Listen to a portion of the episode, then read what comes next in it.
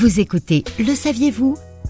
Un podcast produit par l'Indépendant et proposé par Diane Laloum. François Ier est un roi qui a toujours vécu dans l'excès depuis son plus jeune âge. Trop grand pour l'époque puisqu'il mesure 1m95, son mode de vie sera proportionnel à sa taille. Démesuré.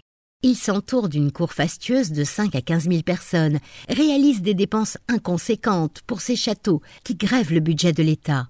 François est avant tout un égocentrique, amoureux de sa propre personne. En témoignent ses vêtements d'argent incrustés de joyaux et ses nombreuses conquêtes qu'il couvre de cadeaux grandioses, tandis que les caisses sont vides.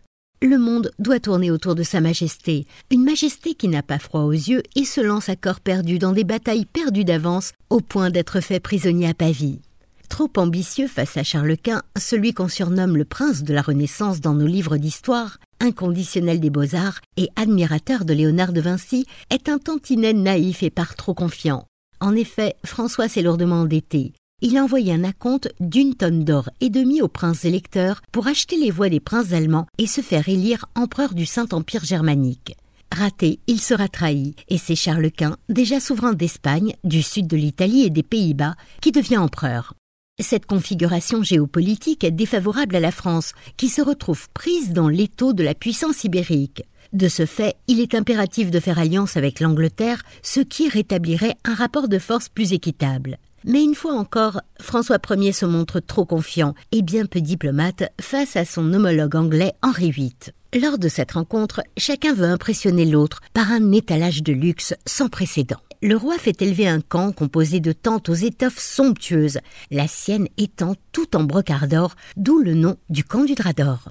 Durant trois semaines, la gestion des affaires sérieuses étant laissée aux diplomates, ce n'est que fête, festin, tournoi, dans un faste sans précédent. Henri VIII, émoustillé par l'alcool et la bonne chair, se sent d'humeur joyeuse et envie de parader devant les dames de la cour. Il propose ainsi à François Ier un combat à main nue, ne doutant pas un seul instant de l'issue de l'affrontement. Mais le roi de France ridiculise l'autre souverain à la condition physique déclinante.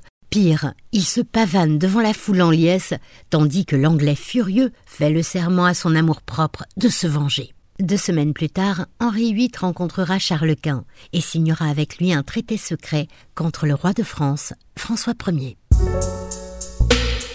C'était Le Saviez-vous? Un podcast produit par l'Indépendant et proposé par Diane Laloum.